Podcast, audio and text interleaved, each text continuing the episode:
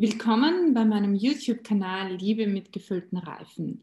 Heute möchte ich euch einen Vortrag bringen, den ich schon auf Englisch gehalten habe. Ihr seht, ihr seht ihn auch auf Englisch auf dem YouTube-Kanal. Und ich habe mir gedacht, dieses Thema ist mir aber so wichtig und ich habe von vielen so gutes Feedback gehört, dass ihnen einiges klar wurde durch diesen Vortrag, dass ich ihn euch jetzt auch auf Deutsch halten möchte.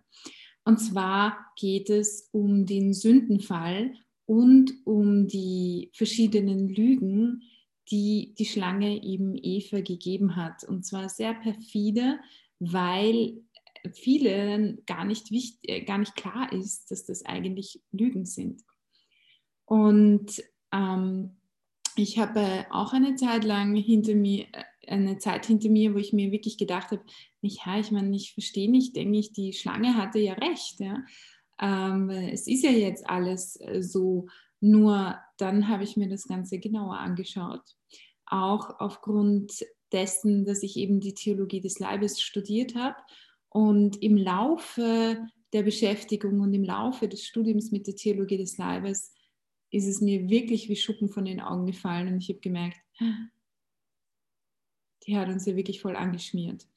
Und jetzt möchte ich euch dieses Video bringen, äh, um euch ein bisschen etwas klarzumachen über die Lügen der Schlange und worin sie bestehen. Dazu werde ich euch, verzeiht, ich muss das jetzt nochmal kurz suchen, äh, werde ich euch aber natürlich vorab noch zeigen, ähm, also mal überhaupt diese Passage in der Bibel, in der Genesis äh, vorlesen, die, von der ich überhaupt spreche, um euch dann wirklich im Einzelnen das aufzudröseln, worin die Lüge bestand. Und zwar ist es der Fall des Menschen. Wir sind noch immer im mythologischen Bereich der Menschheitsgeschichte. Mythologisch äh, wird bezeichnet alles, was vor dem Fall des Menschen und den Fall des Menschen betrifft. Und danach beginnt der geschichtliche Mensch, also die Realität, in der wir heute leben. Und durch diesen Fall des Menschen ist nämlich ein Realitätswechsel geschehen.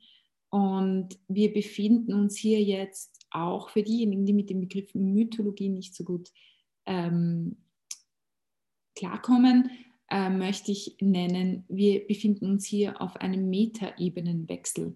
Das ist vielleicht ein Wort, der in der heutigen Zeit leichter zu verstehen ist. Ähm, es gibt verschiedene Metaebenen und es gab die erste Metaebene, das waren Adam und Eva stellvertretend für die gesamte Menschheit vor dem Sündenfall und während des Sündenfalls. Und dann eben den Metaebenenwechsel durch den Sündenfall. Vielleicht kann man es so auch ausdrücken. Wir befinden uns im Buch Genesis im Kapitel 3, der Fall des Menschen. Die Schlange war schlauer als alle Tiere des Feldes, die Gott der Herr gemacht hatte.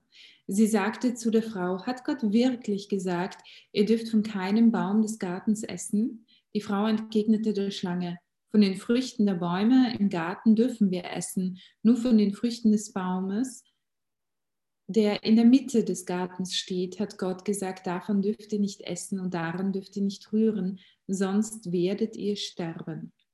Darauf sagte die Schlange zur Frau, nein, ihr werdet nicht sterben. Gott weiß vielmehr, sobald ihr davon esst, gehen euch die Augen auf. Ihr werdet gut äh, und ihr werdet wie Gott und erkennt Gut und Böse. Da sah die Frau, dass es köstlich wäre, von dem Baum zu essen, dass der Baum eine Augenweide war und begehrenswert war, unklug zu werden. Sie nahm von seinen Früchten und aß. Sie gab auch ihrem Mann, der bei ihr war, und auch er aß. Da gingen beiden die Augen auf, und sie erkannten, dass sie nackt waren. Sie hefteten Feigenblätter zusammen und machten sich einen Schurz. Als sie an den Schritten hörten, dass sich Gott der Herr beim Tagwind im Garten erging, versteckten sich der Mensch und seine Frau vor Gott dem Herrn inmitten der Bäume des Gartens. Aber Gott der Herr rief nach dem Menschen und sprach zu ihm, wo bist du? Er antwortete, ich habe deine Schritte gehört im Garten. Da geriet ich in Furcht, weil ich nackt bin und versteckte mich. Darauf fragte er, wer hat dir gesagt, dass du nackt bist? Hast du von dem Baum gegessen, von dem ich dir geboten habe, davon nicht zu essen?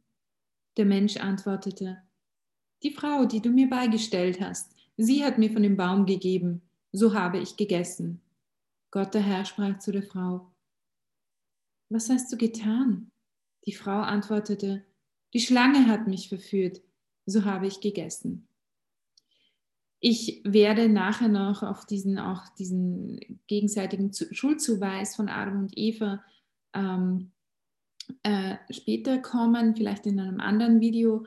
Heute möchte ich aber genauer eingehen auf ähm, die Lügen und worum es geht. Also, um das Ganze noch einmal zu skizzieren, denn ich glaube, es ist ganz, ganz wichtig, dass wir hier gewisse Dinge äh, verstehen, weil Mythologie ist ein Begriff äh, und viele werden vielleicht auch um, sich mit Mythentheorie auseinandergesetzt haben und viele wahrscheinlich auch gar nicht. Deswegen möchte ich hier kurz ein bisschen erklären, was Mythologie bedeutet. Mythologie bedeutet bei weitem nicht, dass das eine Lüge oder eine Geschichte ist. Mythologie bedeutet immer eine Erhöhung dessen, ähm, dass eine gewisse, wie soll ich sagen, ähm, dass die Wahrheit in Bildern ausgesprochen wird und wo eine tiefere Wahrheit liegt, die man sonst schwer erfassen kann. Und deswegen gibt es diese mythologischen Bilder. Das bedeutet bei weitem nicht, dass es unwahr ist, es bedeutet bei weitem nicht, dass es nicht so stattgefunden hat, sondern ganz im Gegenteil. Es bedeutet, dass tagtäglich in jedem unserer Leben so stattfindet. Das bedeutet Mythologie. Um es mal mit einem anderen Gleichnis außerhalb des Christentums zu bringen. Ich weiß nicht, ob Sie mal diesen Buch, dieses Buch äh, Der Traumfänger gelesen haben. Dort wird berichtet von einer Frau, die zu Aborigines geht und ein Walkabout, zu einem Walkabout eingeladen wird. Und ähm, sie erzählt dann auch darin, dass es sehr spannend ist, weil viele, weil es gibt in, bei den Aborigines einen Stand, der nennt sich der Geschichtenerzähler.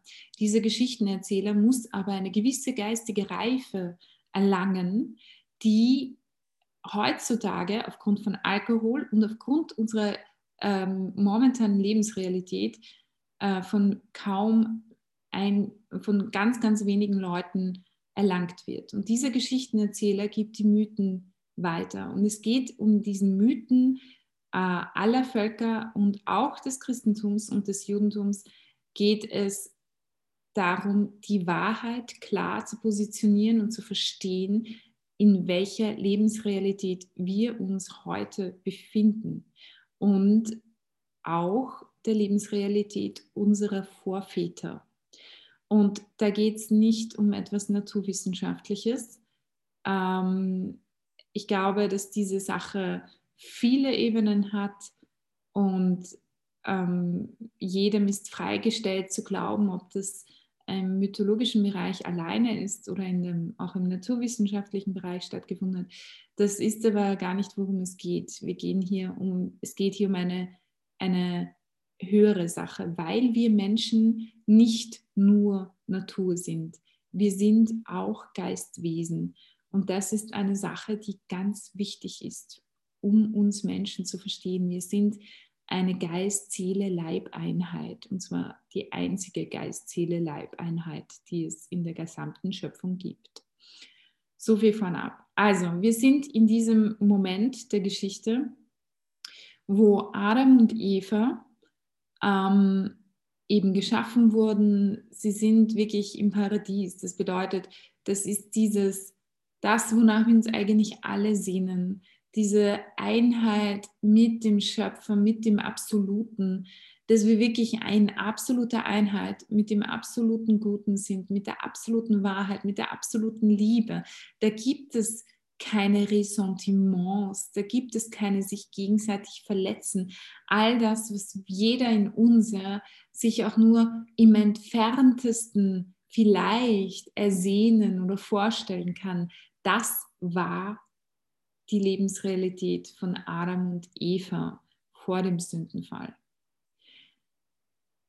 warum, das ist auch eine große Frage, warum dieser Baum der Erkenntnis in der Mitte? Baumerkenntnis von Gut und Böse, wohlgemerkt. Es gibt jetzt natürlich einige Leute, die, äh, sehr naiv sind, muss ich ganz ehrlich sagen, weil es bedeutet, dass sie sehr, sehr auf der Oberfläche tanzen äh, in ihrer Betrachtung dessen, die meinen, dass ähm, Adam und Eva ja total naiv waren und dieser Sündenfall ihnen die Augen geöffnet hat. Ja, die sind auf die Lüge der Schlange reingefallen, weil das war nicht so. Wenn man glaubt, dass Adam und Eva in der Fülle des Guten naiv waren, dann muss ich ganz ehrlich sagen, habt ihr einiges nicht verstanden. Die waren überhaupt nicht naiv. Die waren in einer absoluten Einheit mit demjenigen, der alles hier geschaffen hat. Ähm, sie waren in einer absoluten Einheit mit dem Guten, mit der Liebe und mit der Wahrheit.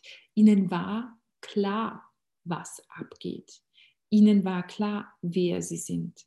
Ihnen war klar, wer Gott ist. Ihnen war klar, wo sie waren noch viel weiter. Ich möchte jetzt äh, nicht auf Privatoffenbarungen gehen, aber eine möchte ich doch erwähnen. Es gibt nämlich gerade ein Seligsprechungsverfahren zur Luisa Picaretta und die hatte starke Erscheinungen von Jesus, hat echt viel aufgezeichnet und sie hat ihn auch gefragt, eine Frage, die wirklich sehr spannend ist. Warum ist, wiegt diese eine Sünde von Adam so schwer, dass die Welt ähm, gestorben ist? Also dass der Tod in die Welt kam, währenddessen wir und, und die nicht verzeihlich war, währenddessen ähm, wir ständig sündigen und Blödsinn machen äh, und einander wehtun, ohne es zu wollen ähm, und dann manchmal vielleicht auch wollen äh, und dann im letzten aber vielleicht doch nicht wollen, wenn wir manche Konsequenzen sehen, die uns sehr erschrecken. Warum war diese eine Sünde von Adam so extrem ähm, weitreichend für die gesamte Menschheit? Und die Antwort Jesu, man kann es glauben oder nicht, und ich finde es aber sehr spannend. Er hat gesagt, Adam und Eva waren in einem Zustand, den können wir uns gar nicht mehr vorstellen. In einem Zustand der absoluten Einheit mit Gott. Sie wussten alles. Sie wussten ganz genau, jeder von uns muss lernen, ja, sein Handwerk lernen, wussten ganz genau, wie man was weiß ich, ein Boot baut. Die wussten ganz genau, wie man etwas schaffen muss. Die wussten ganz genau, wie man singt. Die wussten ganz genau, wie man näht. Die konnten, die waren in einem Zustand, in dem sie ähm, abschätzen konnten, sie, ihnen war bewusst, und das ist nämlich der Unterschied zu uns heutzutage, ihnen war bewusst bis ins letzte Glied der Menschheit, welche Konsequenzen jede einzelne Handlung, die sie gemacht haben, für den Rest der Menschheit hat. Also es ist nicht so wie bei uns. Wir können manche Konsequenzen abschätzen, aber wir können bei weitem nicht auch nur im entferntesten abschätzen, was mein Tun heute und hier für den Rest der Menschheit an Auswirkungen haben kann und haben wird. Sowohl von Dingen, die ich tue, als auch von Dingen, die ich nicht tue. Und das war bei Adam und Eva vollkommen anders. Denen war absolut bewusst, was für Konsequenzen ihre Handlungen haben. Und das ist der Grund, warum diese äh, ähm, Geschichte solche Auswirkungen auf den Rest der Menschheit hatte. Ebenso war es, hatte sonst nur laut seiner Aussage die Mutter Maria, seine Mutter, weil sie diese Gnade bekommen hat, vorab wegen ihm ähm, diese, dieselbe Gnade und Jesus natürlich, der ja selbst Gott war und selbst die Wahrheit. Also von dem her ähm, war und ist übrigens, ja, er lebte und ähm, das ist, ich glaube, das ist eine Sache, die wirklich, die nicht so einfach von der Hand zu weisen ist. Ne? Und jetzt möchte ich einfach mal hingehen, was das Ganze bedeutet. Warum der Baum der Erkenntnis von Bö Gut und Böse? Adam und Eva waren im absoluten Zustand des absoluten Guten und die waren total in der Einheit. Das heißt, sie mussten das Gute nicht erkennen, aber das Böse. Es war die Sache, was ist überhaupt das Böse? Das Böse ist in Wirklichkeit die Abwesenheit von Guten. Das bedeutet, um das Böse erkennen zu können, müssen sie sich vom absolut Guten trennen. Das war die Bedeutung dieses Baumes. Es war sozusagen diese unter Anführungszeichen Exit-Strategie, wo Gott dem Menschen die Chance gegeben hat zu sagen, hör mal zu, wir sind in Volleinheit. Aber weil Liebe Freiheit bedeutet und weil ich dich nicht zwingen will, mich zu lieben, gebe ich diesen Baum in die Mitte des Gartens. Und wenn du sagst, du willst das Gute nicht mehr, du willst nicht mehr in dieser Einheit mit mir sein, dann hast du hier deine Exit-Strategie. Das ist, ähm, das tut uns heutzutage weh und es gibt sehr, sehr viele, die mit diesem Gedanken nicht können, es nicht verstehen, die sagen, aber wenn Gott allmächtig ist, Gott ist allmächtig, deswegen ist er ja Mensch geworden. Aber es geht hier um was ganz anderes. Es geht hier darum, dass Liebe immer Freiheit und Bedingungslosigkeit bedeutet.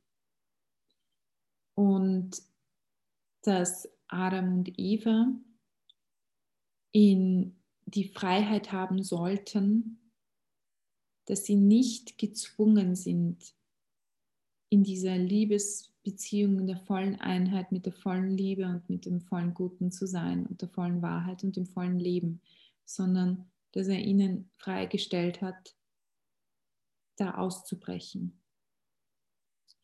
Deswegen der Baum von Erkenntnis von Gut und Böse. Und deswegen musste auch die Frucht der Erkenntnis von Gut und Böse zum Tod führen. Das ging gar nicht anders, weil das absolute Leben nur im Absoluten zu treffen ist, nur im absoluten Guten. Und das bedeutet, und in der absoluten Wahrheit dort ist das absolute Leben zu finden, also sprich in Gott. Er hat einmal, Jesus hat einmal gesagt zur heiligen Katharina von Siena, du bist die, die nicht ist und ich bin der, der ist. Mit anderen Worten, du existierst ohne mich eigentlich gar nicht. Es gibt sehr viele immer wieder, die gerne behaupten, ja, ähm, äh, wie soll ich sagen, wenn wir nicht mehr an Gott glauben, äh, dann existiert er nicht. Au contraire, meine Lieben. Der Gegenteil ist, das Gegenteil ist der Fall. Wir sind nicht Gott. Gott ist Gott. Wir brauchen nicht an ihn glauben, um dass er existiert. Der Glaube ist die Voraussetzung, dass wir existieren. Nur mal kurz, um das Ganze in die richtige Richtung zu stellen. Ja. So, viel, so rum geht es, nicht andersrum. Und ähm, eben, wenn sie sich, sie haben sich eben, es war diese Sache der Erkenntnis von, der Baum der Erkenntnis von Gut und Böse.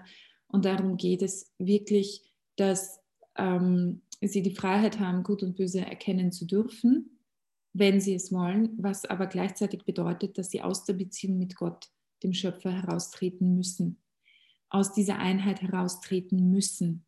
Und dadurch haben sie sich dann geschämt zum Schluss ähm, weil sie nackt sind. Vorher waren sie nackt und schämten sich nicht, das steht sogar drinnen.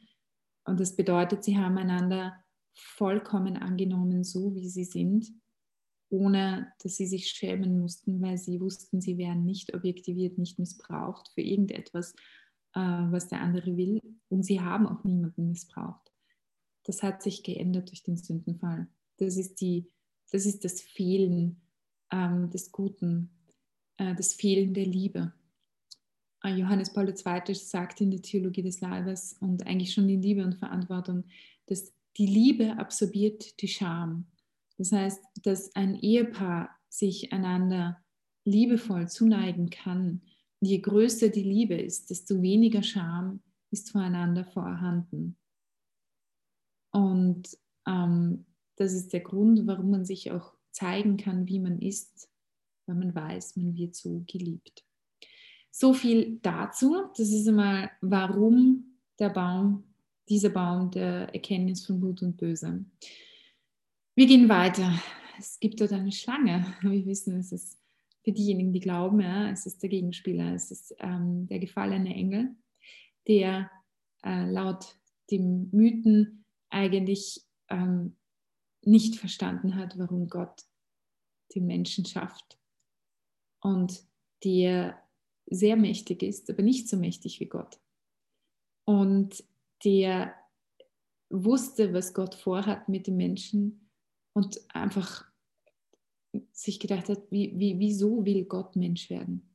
Wieso schafft er diesen Menschen und wieso will er dann Gott Menschen werden? Das packe ich nicht.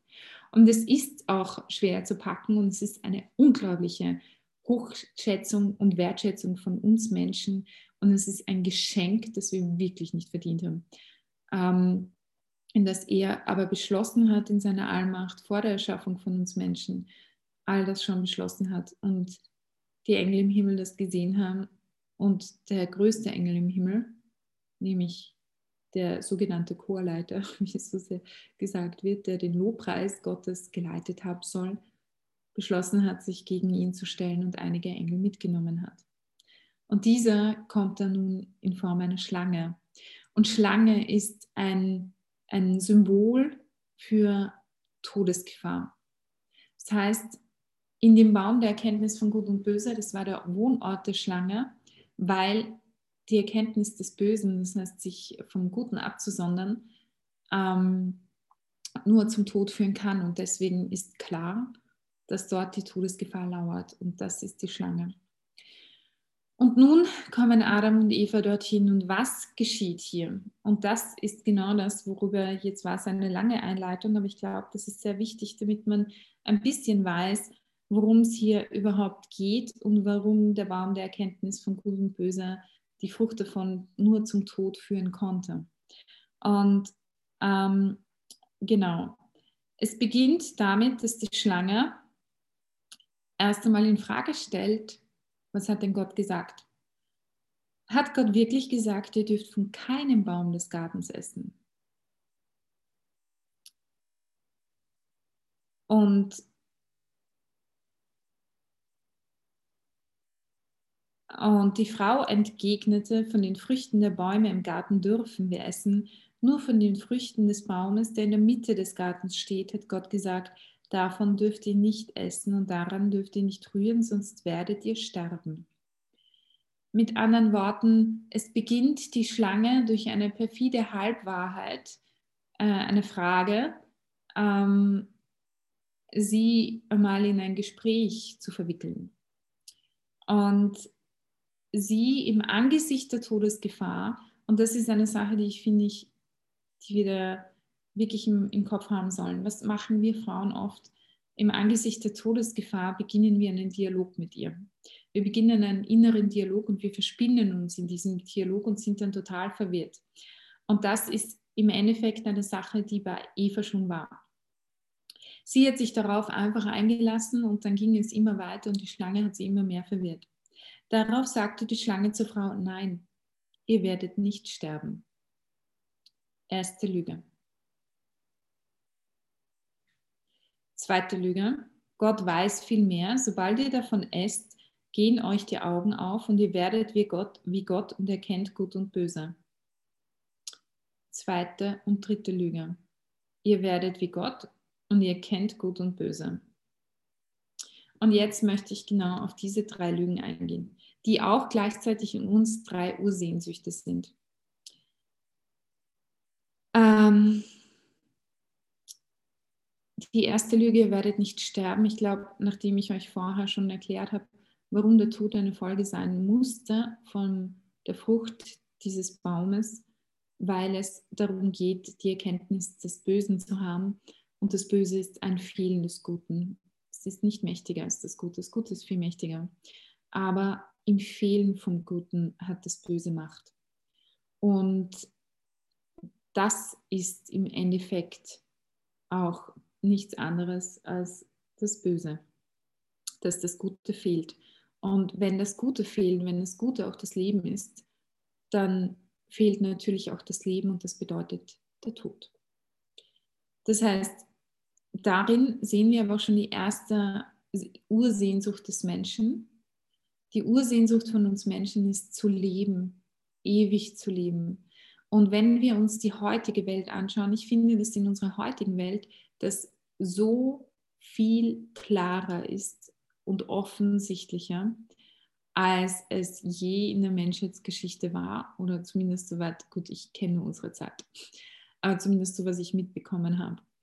Aber diese Sehnsucht nach dem Leben, nach dem ewigen Leben, ewig zu leben, in dieser Welt ewig zu leben. Und wir haben alle in uns diese Sehnsucht. Und gerade in der heutigen Zeit mit der Medizin, dann äh, mit diesen Versprechen von Firmen, sie werden uns nach die, kurz, vom, oder kurz nach dem Tod einfrieren äh, oder das Gehirn einfrieren, damit dann, wenn die Krankheit sozusagen behandelt werden kann, ähm, aufgetaut werden und dann sozusagen ewig leben können. Äh, das kommt aus dieser Ursehnsucht. Und woher kommt diese Ursehnsucht? Wenn diese Sehnsucht eigentlich die Erfüllung Gottes steht. Weil das absolute Leben möchte, dass wir leben und wir nach seinem Abbild geschaffen sind.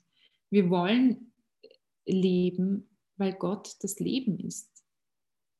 Und nicht nur das, wir wollen leben, weil wir eigentlich ursprünglich dazu geschaffen wurden zu leben. Und ich habe jetzt diese These und ich glaube, dass sie auch richtig ist, dass vor diesem Sündenfall, bevor sie davon gegessen haben, Adam und Eva durchaus ewig gelebt hätten. Und wir auch alle. Und ähm, ja, also das ist, was ich gerne sagen möchte. Also das ist wichtig, glaube ich, zu verstehen. Dann ähm, die zweite Lüge. Ihr werdet wie Gott. Sind wir ganz ehrlich, wir haben in uns diese Ursehnsucht zu werden wie Gott. Jetzt ist es aber so, dass wir schon waren wie Gott. In dem Moment, wo Eva da spricht mit der Schlange, war diese Ursehnsucht zu sein wie Gott eigentlich schon erfüllt. Genauso wie die Ursehnsucht, wie ihr werdet ewig leben, ihr werdet leben, die war auch schon erfüllt.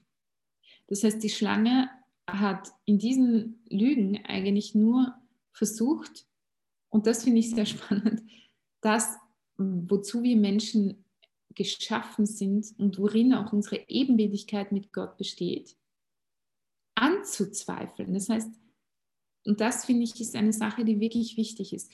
Die Schlange arbeitet damit, dass sie versucht, uns klarzumachen oder einzureden, dass Dinge, die wir eigentlich in Gott schon besitzen, nicht haben.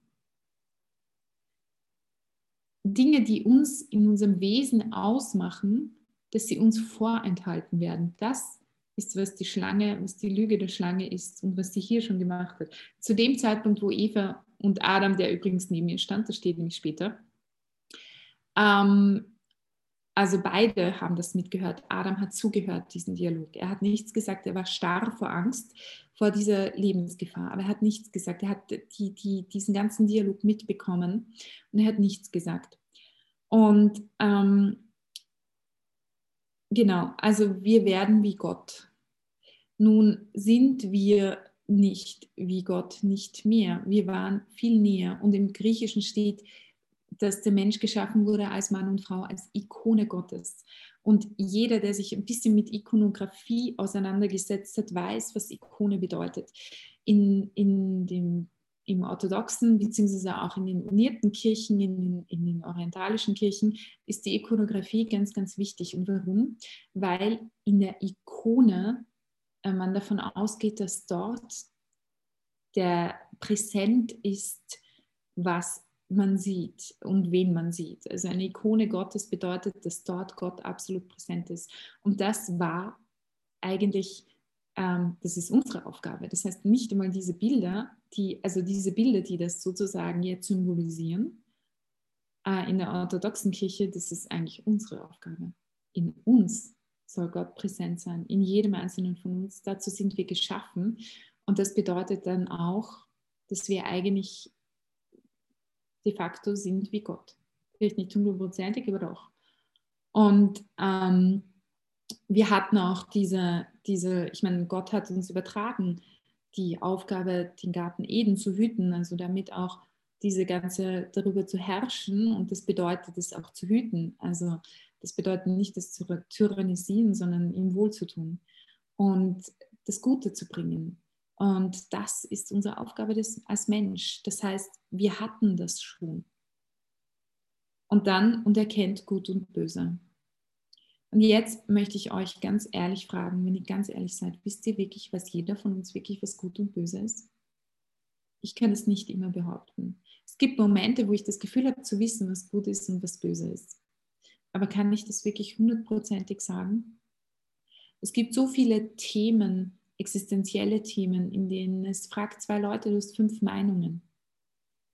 In Diskussionen hätten wir Diskussionen über irgendwelche, ja, wie man das machen soll oder wie man das machen soll. Oder wenn wir jetzt ganz auf die ganz heftigen Sachen gehen, wenn es zum Beispiel um aktive Sterbehilfe geht oder Abtreibung oder Frauenrechte oder Kinderrechte oder Rechte von Männern oder sonstige irgendwelche Dinge, ähm, können wir da wirklich jeder von uns sagen, dass wir wirklich bis ins Letzte wissen, was da gut ist und was nicht gut ist? Können wir das wirklich sagen, dass wir das wissen?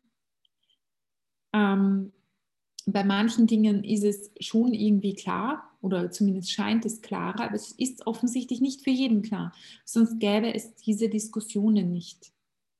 Das bräuchten wir gar nicht diskutieren, weil es eh jeder wüsste. Das heißt, eigentlich wissen wir überhaupt nicht, was gut und böse ist. Wir glauben es zu wissen und in manchen Bereichen können wir das vielleicht abschätzen, wenn wir dort eine Expertise erlangt haben, wenn wir dort wirklich ganz ehrlich sind. Aber in Wirklichkeit können wir selten sagen, dass wir wirklich wissen, was gut und böse ist. Adam und Eva wussten es aber, die waren verbunden mit dem ganzen Guten. Bis die Schlange begonnen hat, sie wirklich zu verwirren und in ihnen eine Sehnsucht geweckt hat nach etwas, das sie schon erfüllt hatten. Und das ist eine Sache, wo Johannes Paul II. und auch viele andere Heilige in der, Geschichte, in der ganzen Kirchengeschichte gesagt haben, dass die tiefste Sehnsucht in unserem Herzen, die wir haben, ich rede nicht von den oberflächlichen Gefühlen und Minisehnsüchten und oberflächlichen Wünschen, die sich heute und morgen ändern, sondern ich rede von der tiefsten Sehnsucht, die konstant in uns ist, ist eine Verheißung Gottes, dass er sie uns erfüllen will. Und zwar Gott, nicht der Teufel, nicht wir. Das ist eine Sache, die Gott uns schenken will. Und darum geht es auch. Es geht darum, in einer Dimension des sich beschenken Lassens einzutreten. Das war die Dimension, in der Adam und Eva vor dem Fall des Sünden, äh, den, vor dem Sündenfall gelebt haben und den wir, in die wir nicht mehr, nicht mehr dauernd drinnen sind. Ja? Wir haben den Zugang dazu ähm, neu bekommen und darauf möchte ich jetzt hingehen und möchte nämlich dann den Bogen davon sprechen, also ähm, den Bogen schließen oder weitergehen zu Jesus und Maria. Und ich glaube, da wird einem dann klar, warum Jesus, warum Maria. Ähm, Jesus wurde Mensch. Warum? Warum wurde Jesus Mensch? Warum glauben wir, besonders als Christen, dass Gott Mensch wurde? Und ich habe früher mal mit Muslimen viel diskutiert und ich fand eine Frage sehr, sehr treffend die mir eigentlich erst vor Augen geführt hat, ähm, dass das wirklich eigentlich ziemlich steil ist, das zu sagen. Äh, weil die Frage war, und du glaubst wirklich, dass der erhabene, allmächtige, unbeschreibliche Gott in unseren Staub hinunterkam und Mensch wurde? Ja, ganz ehrlich, ja, das glaube ich. Und jetzt möchte ich erklären, warum. Es hat nämlich mit dem Sündenfall zu tun. Und man muss die Lüge der Schlange erst verstehen, um dann überhaupt die Menschwerdung Gottes und auch ähm, die Rolle Mariens zu verstehen. Ohne dem können wir es nicht verstehen. Also, die, ähm, worum ging es? Es geht darum, dass Gottes Leben ist und der Tod durch unsere Entscheidung für die Frucht des Baumes von Gut und Böse in die Welt kam. Der Tod gehen wir mal wirklich von dieser Maxime aus, nehmen wir mal ernst, was dort steht. Und denken wir daran, dass der Tod damals nicht existiert hat, weil der Tod eigentlich die Nicht-Existenz ist. Und Adam und Eva in der Existenz absolut mit der Existenz verbunden waren und das bedeutet mit Gott. Gut. Jetzt haben wir Gott, der außerhalb alles Geschaffenen sind, der ist. Ja? Gott ist nicht ein Wesen, er ist kein Geschöpf, er ist auch keine, kein Hingespinst oder sonst irgendwie, sondern wenn wir von Gott reden, und deswegen mag ich eigentlich mittlerweile das Wort Absolute eigentlich in Wirklichkeit viel mehr als das Wort Gott, weil das Wort Gott in unserer Zeit so abgedroschen ist und schon so oft missbraucht wurde und man mit dem Wort Absoluten, glaube ich, besser zurechtkommt als mit dem Wort Gott. Darum switche ich immer zwischen Absoluten und Gott, damit äh, ein bisschen klar wird, worum es geht. Ähm, wir reden davon, dass der absolute Mensch wurde, aber warum? Und warum musste das sein, damit er den Tod besiegen kann? Weil der Tod, und es steht im Buch der Weisheit, Gott hat keinen Gefallen im Untergang der Lebenden. Er hat den Tod nicht gemacht. Und ich habe das vor Jahren, diesen Vers, gelesen und auch auswendig gelernt. Es hat mich wirklich zum Nachdenken gebracht. Der Tod existiert. Wieso sagt dann das Buch der Weisheit, dass Gott den Tod nicht gemacht hat? Wenn man nicht versteht, wer Gott ist, dann kann man auch dieses, dieses, diesen Vers nicht verstehen. Das heißt, um diese Dinge zu verstehen, muss man verstehen, wer Gott ist. Und wenn Gott das absolute Leben ist, das Leben selbst ist, und der Tod die Abwesenheit vom Leben, dann kann Gott das Leben gar nicht gemacht haben. Äh, dann kann Gott den Tod nicht gemacht haben. Wer hat dann den Tod gemacht?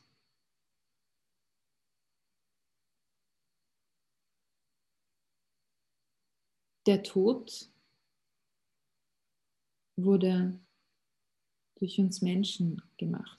Gemacht eigentlich vom Teufel, der sich vom Leben abgewiesen hat, abgewandt hat und dadurch der Böse wurde.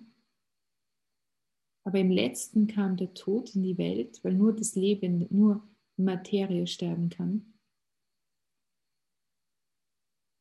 Von uns von Adam und Eva. Das spricht von uns Menschen. Wir haben den Tod gemacht. Das ist eine bittere Pille zu schlucken. Das war unsere Entscheidung.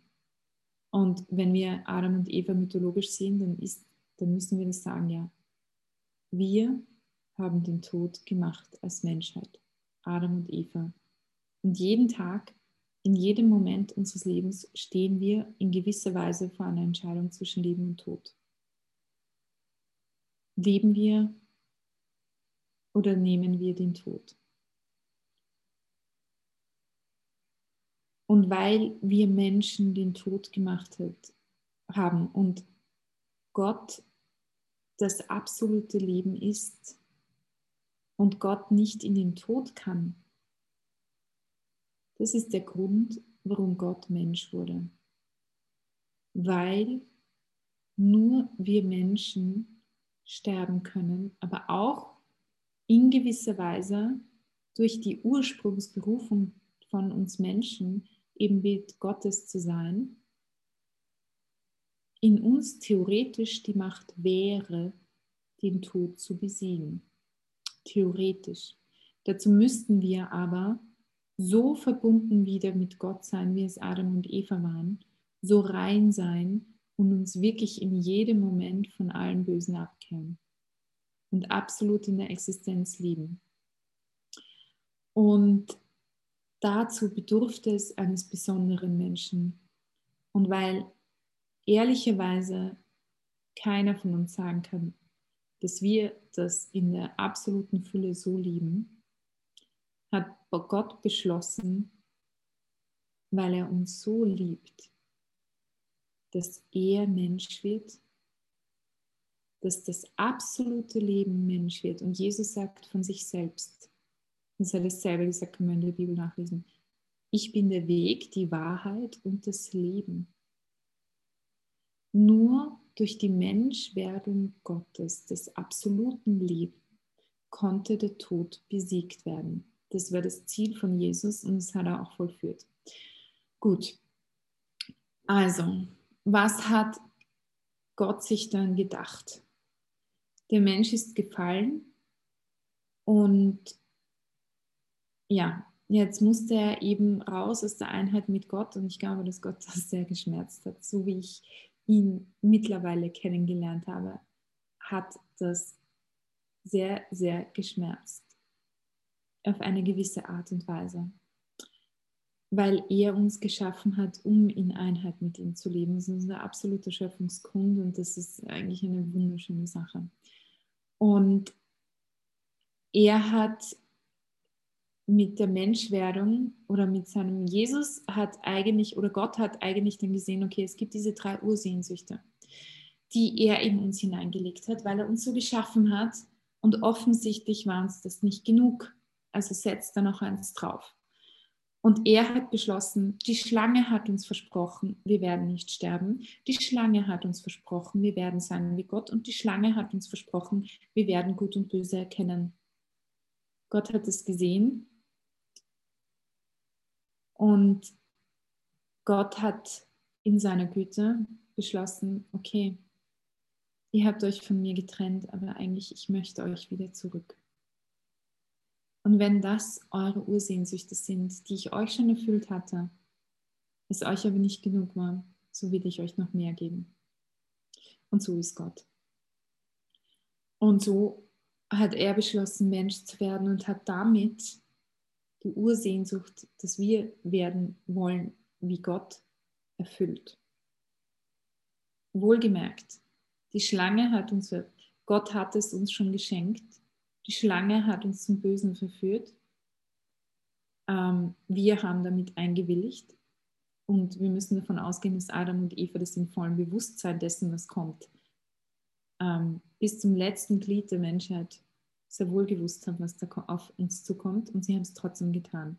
Und das ist die Orgesünde. Und deswegen mussten sie aus der Einheit mit Gott raus. Und das heißt, sie haben sich für, für die Nicht-Existenz entschieden und Gott, äh, dann müssen wir ganz zugeben, die Versprechen der Schlange wurden in keinster Weise erfüllt, in keinster Weise. Wir sterben alle wir wissen nicht, was gut und böse ist und wir sind weit ab davon zu sein wie Gott. Auch wenn wir versuchen zu werden wie Gott und wirklich mit vielen medizinischen Spielchen und alles Mögliche versuchen, das Leben äh, so lange zu dehnen wie möglich, ähm, aber wir sind nicht Gott. Und wir wollen das alles ohne ihn machen, ja, das ist immer die Geschichte. Ähm, das heißt, und wir können Gut und Böse nicht unterscheiden.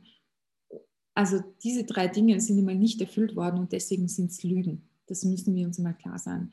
Und das nächste ist, dass aber Gott derjenige ist, der beschlossen hat, diese Versprechen der Schlange zu erfüllen.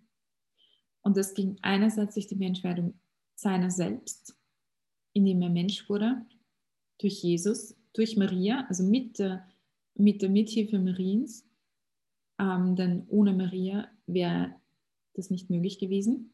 Ähm, ich meine, Gott hätte immer irgendeinen Weg finden können, aber er hat beschlossen, es über Maria zu machen. Ähm, und dadurch musste er aber ein Geschöpf auf Erden so viel Gnade schenken, dass sie wieder in diese Ursprungsgnade hineinkommt, wie Adam und Eva. Und das hat er ihr geschenkt, um selbst Mensch werden zu können. Das ist der Grund. Also, ähm, damit sind wir eigentlich, haben wir wieder einen Zugang bekommen zu werden wie Gott und zwar durch Jesus, weil Jesus selbst Gott ist und Mensch, wahrer Gott und wahrer Mensch. Und durch ihn haben wir diesen Zugang zum Vater. Durch ihn, weil er der Absolute ist, das absolute Leben. Deswegen haben wir wieder einen Zugang in diese Einheit mit Gott, die dem ähnelt oder immer mehr hineinkommen in diese Einheit, wie Adam und Eva es vor dem Sündenfall hatten. Und sogar mehr noch, mehr noch. Wir wurden durch ihn in die Göttlichkeit hineingehoben, die ganze Menschheit. Ja. Das ist eigentlich ein Wahnsinn, das muss man sich überlegen. Ja. Das ist, uh, wow. Das ist schon groß. Also das ist auch das sind auch Dinge, die uns Menschen in Wirklichkeit total übersteigen. Und wenn Gott uns nicht übersteigt, dann ist es nicht Gott. Ähm, also das muss man schon sagen, das übersteigt uns und das ist ein Wahnsinn. Und dann kommt die zweite Geschichte. Ähm, wir werden genau den Tod äh, wegen ewig leben. Wie konnte Gott den Tod besiegen? Er musste in den Tod hineingehen. Das war auch mit ein Grund, warum er Mensch geworden ist. Einerseits, um uns in die Göttlichkeit zu erheben, aber andererseits, um den Tod zu besiegen. Und wenn das absolute Leben kann ja nicht sterben, aber Mensch, der Mensch Jesu konnte sterben. Da aber der Mensch Jesu untrennbar verbunden ist mit seiner Göttlichkeit, was bedeutet das absolute Leben und das absolut Gute und die Wahrheit zu sein, bedeutet auch, dass wenn er als Mensch stirbt, das absolute Leben in den Tod kommt und dadurch der Tod als Nicht-Existenz entmachtet wird. Das ist, woran wir glauben. Dass das absolute Leben, weil der Tod konnte das Leben nicht halten. Und somit ist der Tod keine Angst, keine Bedrohung mehr für uns Menschen, weil im Tod jetzt auch das absolute Leben ist, weil er gestorben ist und wohlgemerkt auferstanden, weil der Tod konnte nicht halten. Und dann die nächste, ähm, die nächste Sache, die, das dritte Versprechen der Schlange, ihr werdet Gut und Böse erkennen. Ähm, darüber haben wir schon geredet. Was ist das Geschenk der Gabe der Erkenntnis? Und zwar der Heilige Geist. Auch das wollte Gott uns erfüllen. Und durch die Aussendung des Heiligen Geistes, eine Geistesgabe ist die, die Gabe der Unterscheidung der Geister. Und das bedeutet, je mehr wir wirklich in Jesus leben, je mehr wir wirklich im Heiligen Geist leben, desto stärker wird unser Erkennen von dem, was gut ist und was böse ist. Und zwar nicht nur im Oberflächlichen, sondern auch in den Kleinigkeiten. Und darum geht es. Das Böse liegt oft im Detail nicht immer nur im Großen. Das Große ist dann die Auswirkung von vielen Kleinigkeiten. Es geht oft ums Detail. Und ähm, das ist die Sache, also somit hat Gott uns eigentlich alles geschenkt. Und jetzt ist natürlich die faire Frage, okay, wenn Jesus uns das alles geschenkt hat, warum sterben wir noch? Äh, warum ist so viel unklar? Warum ist ähm, sozusagen, sind wir noch nicht so toll wie Gott. Ja? Ähm, warum erkennen wir oft immer noch nicht gut und böse? Tja, das liegt an einer ganz einfachen Sache. Wenn wir eine Timeline haben, ja, stellen wir uns mal hier so eine Timeline vor, dann ist jetzt mein Kopf in der Mitte, sagen wir so. Mein Kopf ist jetzt ähm, die Wiederkunft, also die, die Jesu Menschwerdung und die, die Erfüllung dieser Versprechen in der Zeit.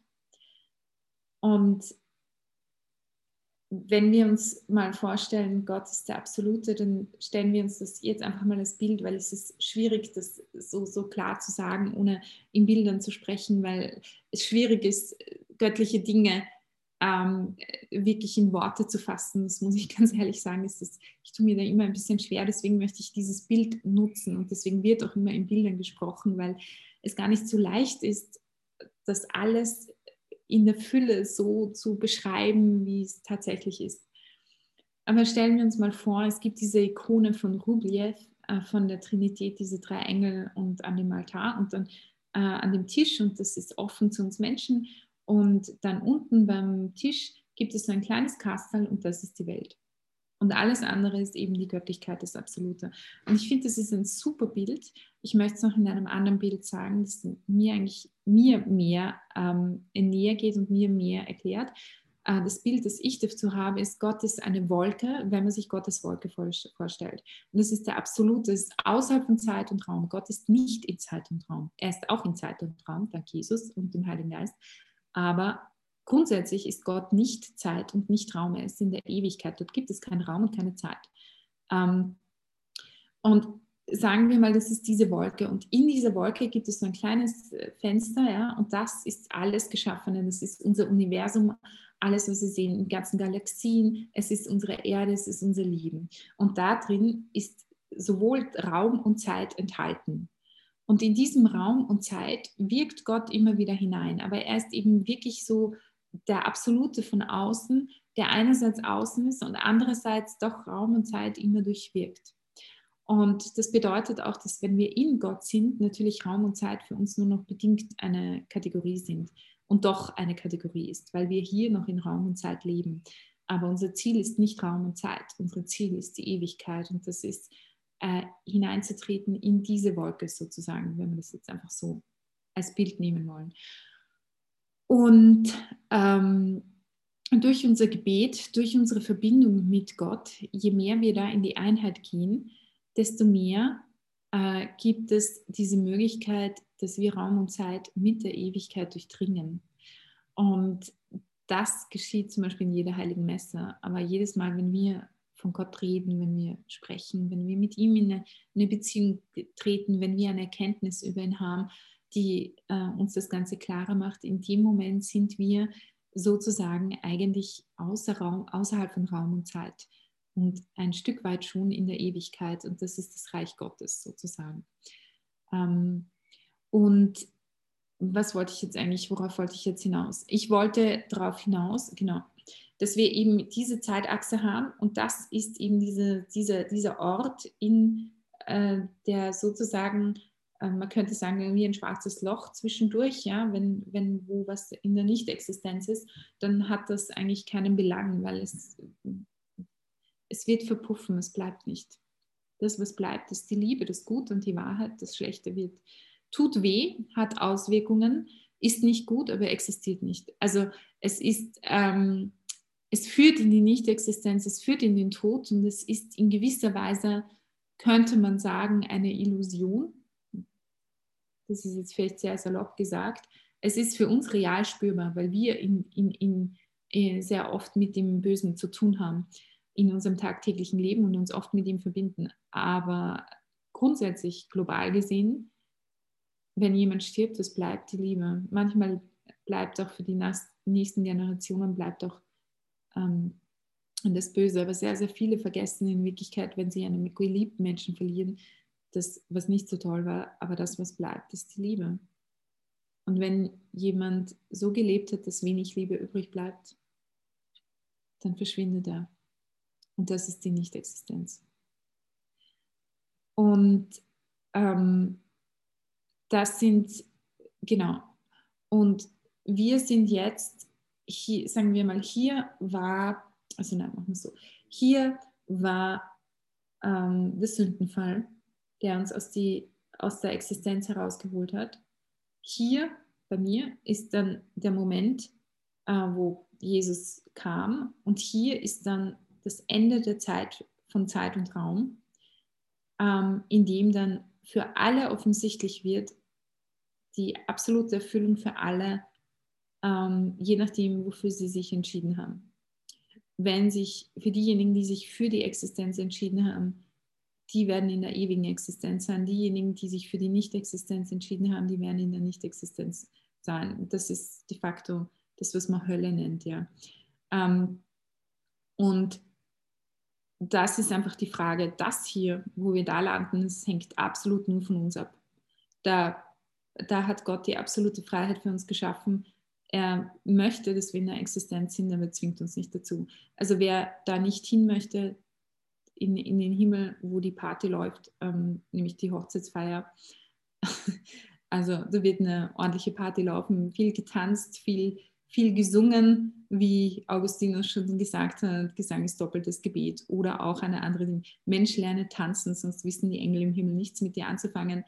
Also da findet die Party statt, nicht in der Hölle. Das ist auch eine dieser Lügen des Bösen. Ja. Die richtige Party findet im Himmel statt. Und ähm, äh, das ist dann der Moment, wo wir wirklich absolut in diese, in absolut hineinkommen in dieses absolute Leben, in dieses absolute Gute und in die Göttlichkeit. Und wo dann das auch für uns klar sichtbar wird.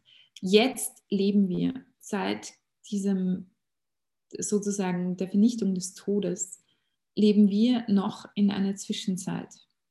Und zwar während unseres Lebens bis zu unserem Tod. Wir haben bis zu unserem Tod. Ähm, es ist gar nicht so wichtig. Ich meine, es ist schon wichtig, wenn das Ende der Zeiten ist. Aber im Endeffekt, also das ist schon auch wichtig. Trotzdem geht es hier um unser Leben. Es geht darum, dass wir in unserer Lebensspanne Zeit haben bis zu unserem Tod, von dem wir auch nicht wissen, wann er kommt. Kann plötzlich eintreten durch einen Unfall und er kann vorhersehbar eintreten durch eine schwere Krankheit, was eigentlich eine Gnade ist, wenn ich ganz ehrlich sein soll, weil es uns dann nochmal Zeit gibt, uns mit Gott zu verbinden. Und auch wenn es unangenehm ist. Und ähm, was ich aber damit sagen will, ist, wir sind jetzt noch in dieser Zeit, in der wir uns entscheiden müssen und entscheiden dürfen. Das ist der Grund, warum es nicht so ist, dass wir nicht sterben. Dennoch hat dieser Tod für uns keinen Belang mehr. Nicht mehr, also wenn wir uns fürs Leben entscheiden. Es ist für uns nicht mehr so ähm, schlimm. Und ich kenne ein paar Leute, die wirklich sehr, sehr gläubig waren, die wunderbar gestorben sind, wo ich wirklich sage, wow, so muss man sterben. Das, und es war ein Sterben, in dem Leben liegt. Das war kein Sterben, in dem Tod liegt. Und das ist eine, ähm, wenn es jemand mal erlebt hat bei einem Menschen, dann versteht man, was ich meine. Für alle öffentlich sichtbar ich, ist jetzt dieser Philipp, äh, nein, wie heißt er? Doch, ich glaube, Philipp Mickenbecker. Ähm, tut mir leid, wenn ich jetzt, ich habe das nur so am Rande verfolgt. Ich bin sonst recht viel eingeteilt mit anderen Dingen. Ähm, aber soweit ich das mitbekommen habe, der vor ein paar Wochen gestorben ist oder vor zwei Wochen äh, und der, so was ich nur am Rande mitbekommen habe, ich müsste mich mehr damit beschäftigen, äh, der wirklich auf eine wunderbare Art und Weise zum Tod hingegangen ist, mit einer großen Zuversicht und mit einer großen Freude, die beispiellos ist. Ähm, ich glaube, das ist ein großes Zeugnis für alle von uns, weil er ist ins Leben eingegangen, er ist nicht er ist gestorben, aber in dem Fall ist der Tod nicht mehr das Ende des Lebens, sondern nur der Übergang in die volle Existenz, in die, ins absolute Leben. Und ich habe vor Jahren einen Freund, einen Bekannten gehabt, der ähm, an Bauchspeicheldrüsenkrebs gestorben ist und der am Ende seines Lebens immer gläubiger wurde und der, sobald er die Diagnose bekommen hat, er hat, glaube ich, noch ein, zwei Jahre gelebt. Ich weiß nicht, ob es zwei waren, ein Jahr auf jeden Fall. Nicht waren es auch zwei, ich glaube zwei Jahre. Ähm, und der, äh, was eh schon extrem lange ist, und der hat also wirklich seine, letzte, seine letzten zwei Jahre auf eine Art und Weise gelebt, wo ich mir dachte, wow, also so, so, so, das ist wirklich, das ist wirklich ein Leben in Fülle gewesen, trotz des Todes. Ähm, denn er hat von dieser Diagnose an, er hat sie bekommen und hat das Erste, was er gemacht hat, er hat all seine Beziehungen bereinigt. Er hat sich mit Leuten getroffen, ausgesöhnt, mit seinen Söhnen ausgesöhnt. Er hat sich ausgesöhnt mit jedem. Er hat jedem gesagt, versöhnt euch, die Zeit ist viel zu kurz.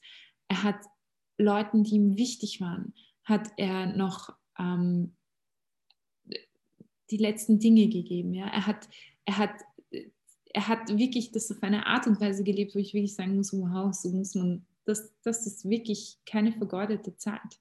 Der hat das genutzt. Er hat es genutzt, sich darauf vorzubereiten, sich nochmal stärker mit dem Herrn zu verbinden, obwohl er es vorher schon gemacht hat. Und das ist wirklich eine Gnade, wo ich wirklich sagen muss, manchmal ist so eine Diagnose, dass man weiß, man wird sterben und dass das klar ist, keine es ist ein Schock und es ist fürchterlich, aber die Frage ist, wie lebe ich es? Lebe ich es, dass ich nachher weiterlebe oder lebe ich es, dass ich daran verzweifle? Und sicher, Verzweiflung und so weiter ist ein Teil davon. Aber er hat so einen Frieden auf, ausgestrahlt zum Schluss. Ich habe ihn hab ich zwei Monate vor seinem Tod das letzte Mal gesehen.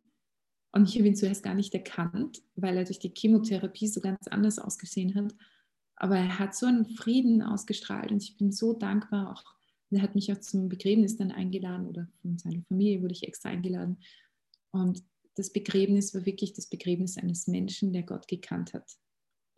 Und das, finde ich, zeigt, und ich habe keinen Zweifel daran, wo er jetzt ist. Er hat sich am Ende seines Lebens noch mehr für Gott entschieden als je zuvor. Er hat es ernst mit, er hat ernst mit ihm gemacht. Und der Tod war jetzt nur ein Übergang ins Ewige und nicht mehr ein Übergang in die Nichtexistenz. Und das sind, das sind Zeugnisse und das sind wirkliche, ähm, da merkt man, dass es real ist, dass Gott den Mensch den Tod besiegt hat. Und es ist, Gott lässt uns wie immer in der Liebe die Freiheit und die Bedingungslosigkeit, so wie ich ihn kennengelernt habe. Er macht alles auf eine unglaublich demütige Art und Weise, wobei wir demütig sein sollten. Ähm, auf eine sehr, sehr demütige Art und Weise, wo er uns immer die Freiheit lässt zu erkennen, ist er es oder waren es wir oder war es was anderes, Zufall, was auch immer. Er drängt sich nicht auf, aber er klopft an. Er drängt sich niemals auf. Also wenn es jemals einen Gentleman auf dieser Welt gab, dann Jesus. Er ist da, er ist machtvoll, er muss nicht auf machtvoll tun. Und das ist auch so eine Sache. Er muss nicht auf machtvoll tun, weil er es ist ich muss mich nicht, er muss sich auch nicht machtvoll fühlen, weil er es ist. Ich muss mich nur nach etwas fühlen, wenn ich es nicht bin. Wenn ich etwas bin, dann fühle ich es nicht. Wenn ich gut bin, dann fühle ich mich nicht gut, dann bin ich es. Wenn ich kreativ bin, also zu mir sagen immer alle Leute, ich bin so kreativ, ich persönlich fühle mich nie kreativ. Ich habe mittlerweile langsam entdeckt, wo ich mir denke, vielleicht haben sie auch recht. Ich bin kreativ, deswegen fühle ich mich nicht kreativ. Für mich ist das normal, das ist meine Natur. Da brauche ich mich nicht extra danach fühlen, weil ich es bin. Und das ist ein Riesenunterschied. Und ähm, genauso wie es Leute gibt, die wirklich reich sind, die Leute, ich kenne einige Leute, die wirklich reich sind und die das immer waren, die brauchen ihren Reichtum, die kehren ihren Reichtum nicht unbedingt nach außen, sie müssen es nicht nach außen kennen, sie äh, also kehren und zeigen, sie sind es einfach. Punkt. Ähm, diejenigen, die ihren Reichtum zeigen müssen oder die ihre Güte zeigen müssen oder sonst irgendwie, vielleicht, vielleicht sind sie es, vielleicht sind sie es auch nicht. Ähm, wenn sie sich danach fühlen müssen, dann ist die Wahrscheinlichkeit gering, dass sie sind. Äh, aber es ist gut, wenn sie anfangen mit Fühlen, weil sie es dann vielleicht mal werden. Und das ist, glaube ich, eine, eine, ein wichtiger Indikator, ähm, zu wissen, dass ich es bin, nicht, dass ich es einfach nur fühle. Und ja, so viel dazu. Also gut, jetzt habe ich mich ein bisschen verhaspelt im Text. Ähm, also was ich sagen möchte, also was ich euch wirklich ans Herz legen möchte, ist darüber nachzudenken, ähm, inwiefern sitze ich Lügen des Teufels auf? Inwiefern habe ich in mir eine Sehnsucht nach etwas? Es kann sein, dass ähm, sehr oft, wir sind ja auf Beziehungen ausgelegt, wir sind ja Menschen der Liebe, wir sind geschaffen zur Liebe, weil wir, weil Gott, der uns, dessen Ebenbild wir sein sollen, die Liebe persönlich ist. Also ist Liebe für uns ein extrem wichtiges Thema. Und da geht es nicht nur um die Liebe zwischen Mann und Frau, das ist für Gott extremst wichtig. Es geht auch die Liebe zu unseren Eltern, zu unseren Kindern, ähm, wenn wir welche haben, zu unseren Freunden, zu unseren Mitmenschen. Es geht darum, äh, Liebende zu werden für jeden um uns herum. Und da muss ich mich selber auch immer wieder am Riemen reißen, in diese Liebe zu bleiben und in diese Liebe hineinzugehen und nicht dann meinen egoistischen Bedürfnissen nachzugehen, weil wir geschaffen sind zur Hingabe. Und ähm, wie es schon in Gaudium et Spes ähm, 24.3 steht, jetzt Moment, ich habe es nicht mehr ganz. Oh ähm, ja, wenn der Herr Jesus betet, dass sie eins seien wie wir, und ich werde das jetzt mal noch mal kurz googeln, dass ich euch das richtig sage, weil es geht mir um den letzten Satz, ähm, dass wir uns als Menschen nämlich nur in der vollkommenen Hingabe unserer selbst wirklich finden. Und ähm, das muss ich jetzt wirklich sagen, dass das wirklich tatsächlich so ist. Also um es nochmal klar zu machen, ich habe es gleich, ich habe es gleich. Eine tolle Enzyklika übrigens. So. 24.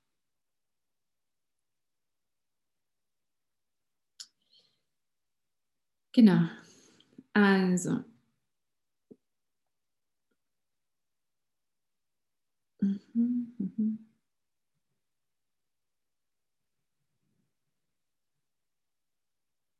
Genau, so beginnt es hier. Ja, wenn der Herr Jesus zum Vater betet, dass alle eins seien, wie auch wir eins sind, Johannes ähm, Evangelium Kapitel 17, Verse 20 bis 22, und damit Horizonte aufreißt, die der menschlichen Vernunft unerreichbar sind, legt er eine gewisse Ähnlichkeit nahe zwischen der Einheit der göttlichen Personen und der Einheit der Kinder Gottes in der Wahrheit und der Liebe. Dieser Vergleich macht offenbar, dass der Mensch, der auf Erden die einzige von Gott um ihrer selbst willen geliebte Kreatur ist, sich selbst nur durch die aufrichtige Hingabe seiner selbst vollkommen finden kann.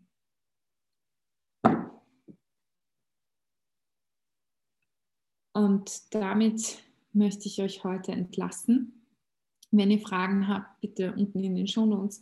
Wenn euch der Kanal interessiert, dann bitte ähm, abonniert den Kanal und ähm, macht vielleicht auch die Glocke an und schreibt mir auch Fragen, zu denen ihr gerne mehr wissen möchtet.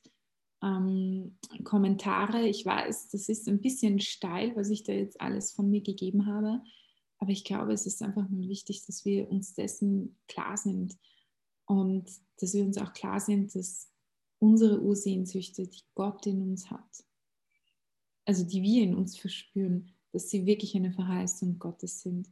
Wenn du die Sehnsucht danach hast, zur Liebe, geliebt zu werden, entweder weil du alleine bist oder weil du in einer Ehe bist, wo du das Gefühl hast, dass dein Mann dich nicht wirklich liebt. Oder umgekehrt du als Mann das Gefühl hast, dass deine Frau dich nicht wirklich liebt oder respektiert. Habt Mut. Die Sehnsucht danach ist in euer Herz gelegt, weil Gott sie erfüllen möchte. Nur um sie von Gott auch erfüllt zu bekommen, müsst ihr euch auch mit ihm verbinden. Und vielleicht ist das Problem nicht, dass ihr nicht geliebt werdet. Vielleicht verlangt Gott von euch, dass ihr, so wie er uns zuerst geliebt hat, ihr anfangt zuerst zu lieben und nicht danach strebt, geliebt zu werden, weil das werdet ihr. Und die Liebe kommt dann von selbst. Mehr im nächsten Video zum, äh, zu den Auswirkungen des Sündenfalls, zu, den, äh, zu dem, was waren jetzt genau der Sündenfall, die Wurzel des Sündenfalls und was waren die ähm, was war die Ursünde von beiden, was war die Ursünde vom Mann und was war die Ursünde von einer Frau und welche Be Bedeutungen das für unsere Beziehungen heutzutage hat. Und dazu im nächsten Video. Ich hoffe, es hat euch gefallen. Danke. Ciao. Viel Segen.